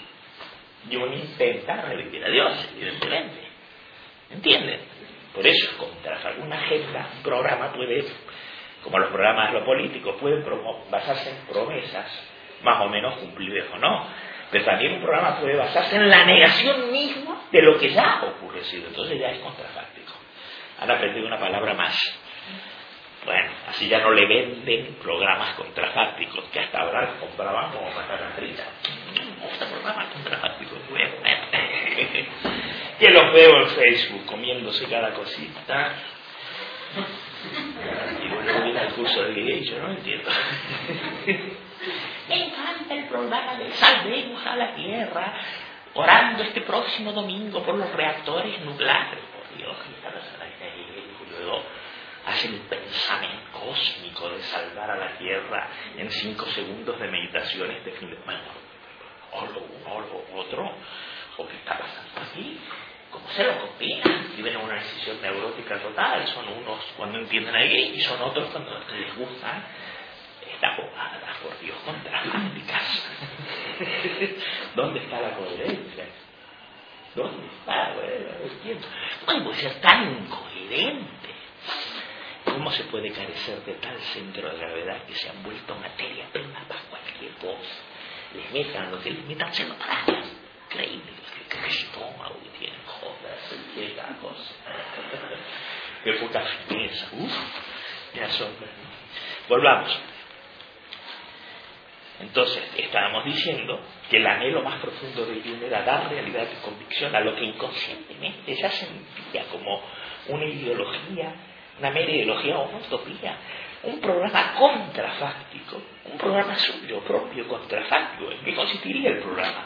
En la salvación de Dios en plena modernidad, en el rescate, la liberación, resucitar a Dios en plena modernidad, absolutamente en contra de los hechos y en contra de que él mismo ya se había dado cuenta. Y aquí hay una nota al pie que no la marqué como importante, pero por la duda la vamos a mirar. 24. Sí, la voy a leer. La nota al pie dice, sí, la voy a leer, porque el mal era el puente necesario para que Dios fuera capaz de descender e encarnarse en el hombre, entre comillas, culpable, y porque esta encarnación significa que cada uno de nosotros se vuelve un hijo de Dios, aunque solo sea en lo inconsciente. Por esto, el mal tenía, en último análisis, también la función de salvar para bien personalmente la grandiosidad, la pomposidad de su estatus de niño psicológico, o más bien metafísico. Esa idea pomposa personal que tenía Jung de filiatio, es decir, de que cada uno de nosotros tiene una filiatura divina. Hija de la luna, hijo del sol. Infra, como ahí sí la inflación, ¿eh? Joder. Y así rescatamos a Dios y rescatamos nuestra importancia personal como individuos destinados a una epopeta heroica, porque tenemos la mitad divina, hija de Dios, y la mitad humana, frágil. Entonces dice, por eso el mal era el punto necesario para que Dios pudiera descender y encarnarse en el hombre culpable y por lo que esta encarnación significa que cada uno de nosotros se vuelve hijo de Dios, aunque sea el inconsciente, por todo esto el mal en último análisis tenía también la función de salvar para Jung personalmente la pomposidad del estatus de niño del cual habla mucho Jung, Jung ya no debiera saber a qué se refiere, ustedes no. La pomposidad del estatus, él mismo se describe como el sagrado hijo de la madre o el sagrado hijo de la madre el escogido hijo de la madre con Mario. Eso dice yo. No han leído Recuerdos en el Pensamiento. Otra vez, ahí está. Y en Boligen me recupero como el sagrado y anciano hijo de la madre con mayúscula. Ahora, hay que leer a Jung para poder entender una crítica de Jung, ¿eh? Si yo me enfado con los que critican a él sin haber leído a él, ustedes están oyendo una crítica a Jung, conocer a Jung, mal, flojo. Así salga la grandiosidad de su idea, de su idea psicológica, o sea, más bien metafísica, del estatus de niño sagrado, la filial. Vosotros sois dioses, pone entre comillas, precisamente permaneciendo metafísicamente todavía como niños. Mira lo que le escribía el tío del blog sin haber leído esto conscientemente, claro que lo he leído ese tiempo. ¿eh? Así para sentirse niños de Dios y seres, hay que permanecer metafísica, atados a una metafísica y verdaderamente infantiles e inmaduros psicológicamente, sin acceso al nivel psicológico. Valía la pena esa nota. Esto hace comprensible la obsesión con la que Jung combatió la idea de privatio boni la idea del mal como privatio boni. Es muy interesante ver cómo Jung intenta con toda su fuerza argumentar racionalísticamente o racionalmente contra esta idea y demostrar que esta idea no vale, como si no fuera, como si fuera algo más que una elucubración intelectual, en lugar de ser una idea psicológica. Es decir, Jung trata de combatir esta idea como si fuera solo una idea racional y no fuera una imposición del alma y de su sintaxis en un momento de desarrollo de la cultura de Occidente. La idea de la privacidad Boni no es una teoría, no es solo una teoría, sino fue una respuesta que el alma occidental dio a un problema saltado a un nivel lógico pero él la quiere discutir como si fuera una teoría aún viviente y probar racionalmente que esa teoría está equivocada. Lo hace con gran pasión. ¿Por qué? porque la idea de que el mal no es más que ausencia de bien niega la sustancialidad del mal y por lo tanto no permitiría revivir la sombra y el demonio, que es lo que le da anclaje al proyecto psicológico de Jung, completamente abstracto, idealista, en algo más o menos empírico, aunque sea el individuo empírico que se emociona, de ahí que el jungianismo haya tenido tantos seguidores. Dice, necesitaba mostrar que era una idea subrayada, equivocada. Pero esto es muy poco psicológico, tan poco psicológico como sería la insistencia, por ejemplo, de que el nacimiento de la Virgen es una idea equivocada. El nacimiento de la Virgen, como saben, es parte de un dogma que tuvo una importancia decisiva en la evolución de Cristo. ¿eh? No es una idea que se pueda discutir o no, se puede discutir si fue un plano puramente mental, pero si uno quiere comprender los fenómenos del alma, no hay ningún sentido discutir si el nacimiento de Virgen es una idea mítica fundamental, es verdad o no, es llevarlo a otro plano. ¿Se entiende? No tiene sentido para un psicólogo discutir si un síntoma es verdadero o falso. Es más bien reconocer que el síntoma está ahí y qué quiere decir. No empezar a discutir con la persona que el síntoma no tiene lógica hay gente que lo hace, pero esa gente no es psicóloga. Yo me recordaba aquello que contaba Hillman del paranoico que yo le contaba, ¿no? La paranoia consiste en creerse que uno sabe más que todos y que uno posee la verdad, con lo cual cualquier contraargumento es negado de antemano por una lógica delirante que pase lo que pase siempre va a probar que lo que uno sabe es verdad. ¿Entienden esto? Es muy difícil. ¿Me lejos? No, me queda lejos. Pues Sigman habla del caso de aquel paranoico, muy poseído por la paranoia, que estaba convencido de estar muerto. Y estoy muerto, y estoy muerto, y estoy muerto. Y claro, me dijo, no, está muerto. Sí, sí estoy muerto. Entonces uno le dijo, mira, le pinchó la aguja con el dedo y salió sangre. Y dijo, ¿ves que no estás muerto? Porque los muertos no sangran. Y el paranoico en cuanto vio eso dice, ¡ah! Dios mío, los muertos sagrados. o sea, lo que sea no va a refutar la comisión. Va a servir a favor. No, no tiene sentido discutir un síntoma si se es psicólogo. Lo que tiene sentido es reconocer que está presente e interpretar lo que el síntoma viene a significar. Pero no discutir. ¿Entienden? Bueno, Jung está discutiendo la idea de la privación, que es un síntoma evolutivo en la trayectoria de la sintaxis de la conciencia occidental. Es como discutir la verdad o no del dogma del nacimiento de Virgen, que indudablemente tiene un significado psicológico importante, más allá de que sea racional o no. ¿Entienden lo que es sí. ¿Qué le pasa, Fernando? Ah, bueno, entonces eso está bien. Quizás ya es muy tarde. Pues no, no acabamos hoy. Sí, acabamos hoy. no más. Necesitaba yo mostrar que era una idea equivocada, pero esto es muy poco psicológico, tan poco psicológico como sería insistir en que el nacimiento de la Virgen es una idea equivocada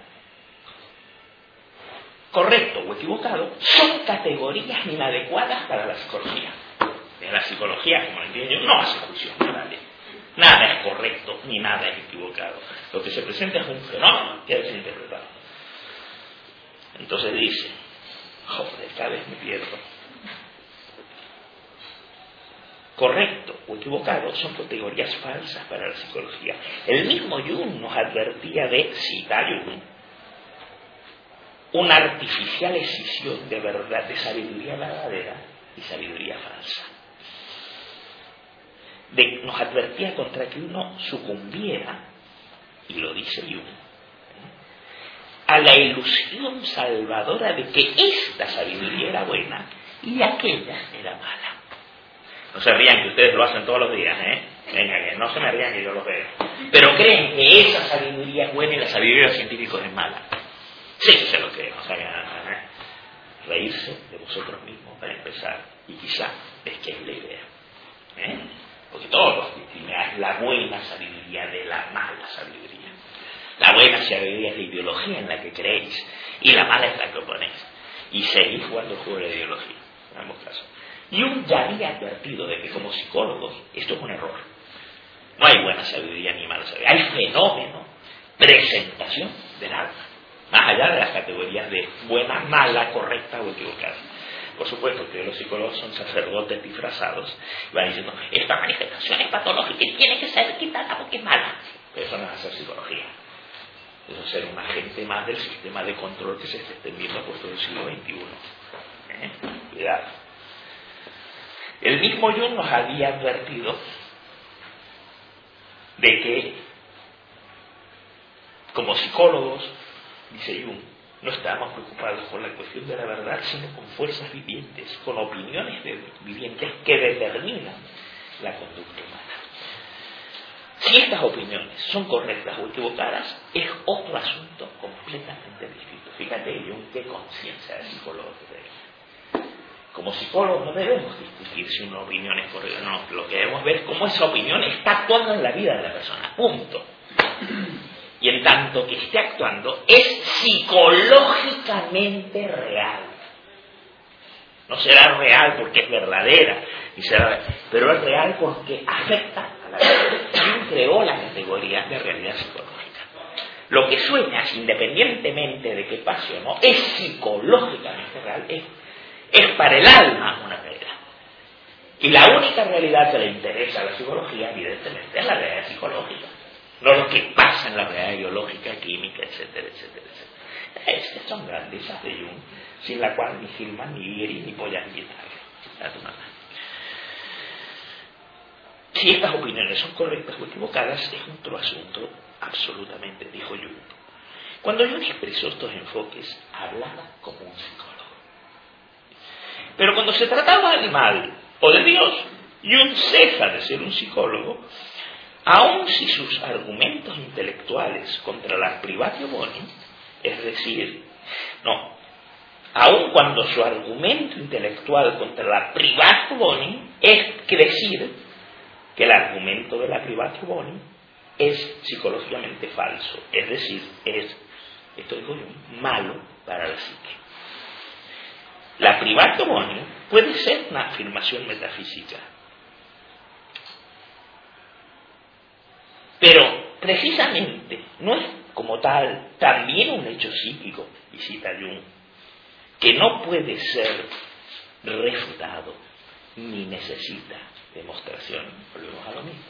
Lo que es real psicológicamente no necesita ni demostración ni refutación, necesita explicitación lógica. Bueno, entonces dice pues si el agribatio aunque fuera un argumento metafísico, en tanto que es parte de la historia del alma, no debiera ser aceptado como un hecho psicológico y no ser descartado como una idea equivocada. Las ideas para la psicología no son realidades psicológicas que deben ser aclaradas. ¿Cómo la psicología se pone a discutir lo correcto o incorrecto de una obsesión, por ejemplo? Lo correcto o incorrecto de una idea que posee y determina la alma occidental. No es propio de un psicólogo hacer eso. ¿Entienden? Esta es la objeción de Iri y está muy bien planteada. Cuando lo vuelvan a oír, se van a dar cuenta. Sí, si lo vuelven a oír. Sí. Cuando expresa estas ideas, hablo como un psicólogo. Pero cuando se trató del mal y de Dios, y un cesa de ser un psicólogo. Aun cuando su argumento intelectual contra la privatio boni es que es psicológicamente falsa, mala para la psique la privada podría ser una afirmación metafísica, pero no es precisamente como tal también un hecho del alma que no puede ser negado y que no necesita demostración. Así había definido Jung a las verdades del alma, a los hechos del alma. No necesitan demostración ni pueden refutarse, solo necesitan ser explicitados. Así que no tiene sentido a alguien que está viendo una visión tratar de convencerle que lo que ve no existe. Porque en tanto que visión tiene realidad psicológica. Y si yo veo un dragón en esta sala, evidentemente ese dragón no tiene realidad física. Pero en tanto que para mí es una experiencia, tiene realidad psicológica y debe ser reconocido como tal. Y a partir de ahí hablemos. Pero en tanto se me y dice no, no, lo que tú ves está en tu cojo es irreal, no sirve porque en tanto lo veo tiene realidad psicológica, evidentemente no física.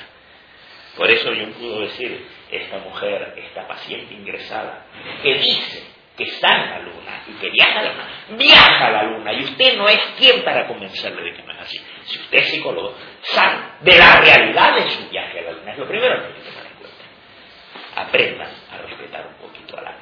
Que en esto, ¡buah! salud, como nadie. Aquí todavía hay quienes descartarían eso como una tontería.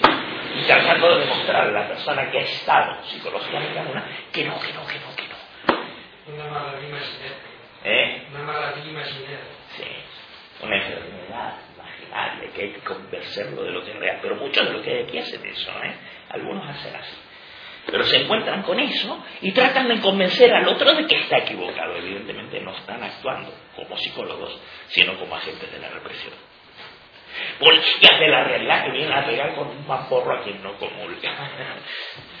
Y luego se sorprenden de la reacción de los otros. pero ¿por qué no me quiere? ¿Pero por qué me lucha? Si yo le ayudo, Dios mío, estos ayudadores mejor que no se acerquen a mí.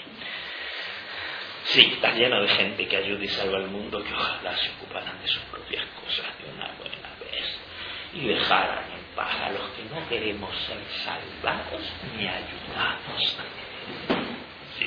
Es lo primero que se tienen que preguntar antes de salir a la ayuda de nadie. No estaré siendo irrespetuoso, no estaré siendo básico. Esto que llama ayudar al otro realmente es por el otro, por una gratificación al sentirme ayudado. Preguntas que hay que hacerse. Luego uno dice, ¿por qué me trata así? Yo le he querido ayudar. No, es brutalmente, con una falta de respeto, la circunstancia del otro que te ha llamado ni le da permiso. Y encima te duele cómo no eres consciente de tu propio acto de violación. Pero son cosas que una persona sensata debiera pensar. Pero no. En la fantasía del ayudador compulsivo se invade, se usa y encima se reclama gratitud. Vale, ¿cómo van las cosas? ¿no? Pero esa fantasía de salvar el mundo, esa fantasía de ayudar, es una fantasía y tiene realidad psicológica, pero no es un hecho ni mucho menos. Hay que analizar lo que hay en esa fantasía. Y como sabemos, todos los productos del alma no tienen explicación en la literalidad. Remitir a los hechos. Ya digo, querer comparar un sueño con la realidad es tomar el camino equivocado. Yo tenía clarísimo. Los sueños no hablan de la realidad, los sueños hablan de la realidad. Por ahí siguió Guillermo. Y ahí eres contrastar un sueño con la realidad empírica, no ser psicólogo. El sueño es el modo en que el alma habla de sí misma, no de la gente. Soñé con mi mamá. No, el sueño no habla de tu mamá. Que el ya lo sabe cualquier analista. Soñé con esto. Esto es un símbolo. La gente tonta no, la gente de edad común evidentemente literaliza el 100%. Si soñé con esto, trata de esto. Pero un psicólogo sabe que todo lo que aparece en el sueño es una imagen y que las imágenes se destruyen si se remiten a la realidad externa, porque las imágenes remiten a otro plano que no es el de la literalidad.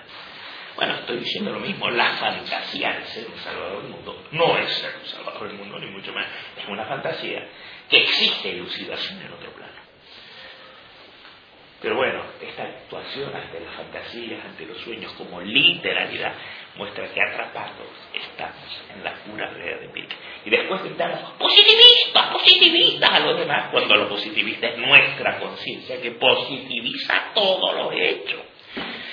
Y se ve fuera lo que pervive en uno, no aceptadamente, de manera interior. Y el ojo, hay que aprender a ser desconfiados. El siglo XXI. Oye, sí. Y ya terminamos. ¿eh? Se acercaba.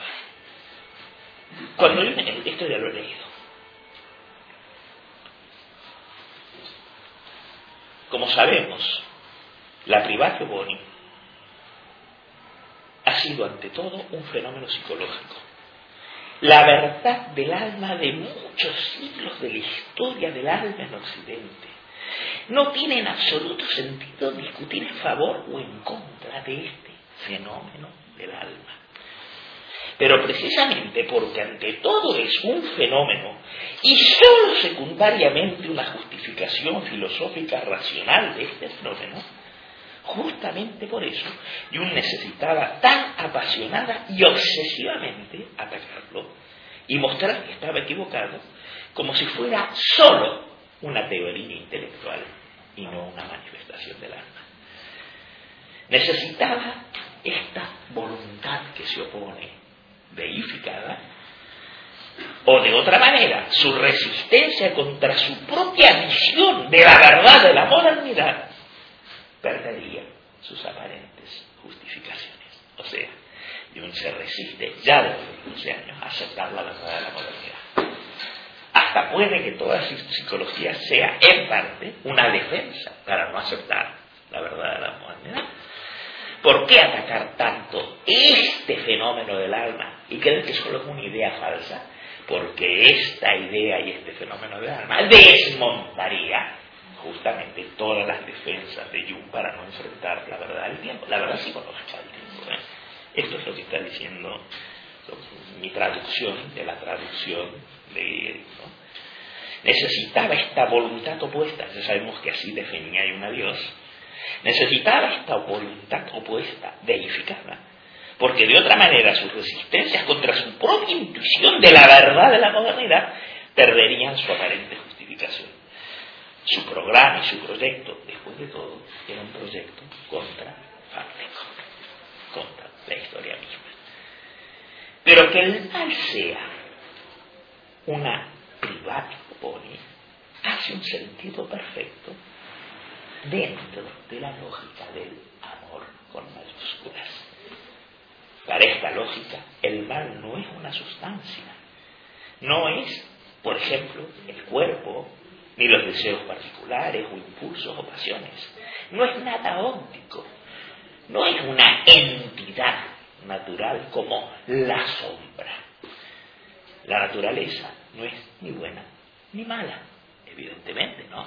Un rayo no es ni bueno ni malo, la lluvia no es ni buena ni mala, puede ser que me convenga o no, pero sí no es ni bueno. Un terremoto es un hecho, no es ni bueno ni malo, ni verdadero ni falso. La naturaleza no es ni buena ni mala. No, el mal es algo lógico y no algo natural. Es algo lógico, pertenece a la dimensión del espíritu, del entendimiento y de la conciencia. No es una sustancia que se pase por. Pero sin duda, una conciencia atrapada por ideas puede percibir en ello el mal. Pero recuerde que lo que una conciencia percibe tiene que ver con desde dónde percibe, de qué es conciencia y qué ideas atrapan esa conciencia. Justamente explicitar todo esto es el trabajo alquímico de transformar la semántica en de devolver a la conciencia lo que vive como objeto. Lo he dicho por centésima vez, a ver si el burro no joya por guapo, sino por insistidor, ¿no? A ver si lo conseguimos. ¿eh? Extraer la sintaxis de su absorción en la semántica. Entonces dice, la naturaleza no es ni buena ni mala, no, el mal es algo lógico y como tal es algo negativo. Y de ahí la idea de privatio. Privatio quiere decir. Negación. No. Privación de bien. El mal es no bien. Menos bueno, más malo.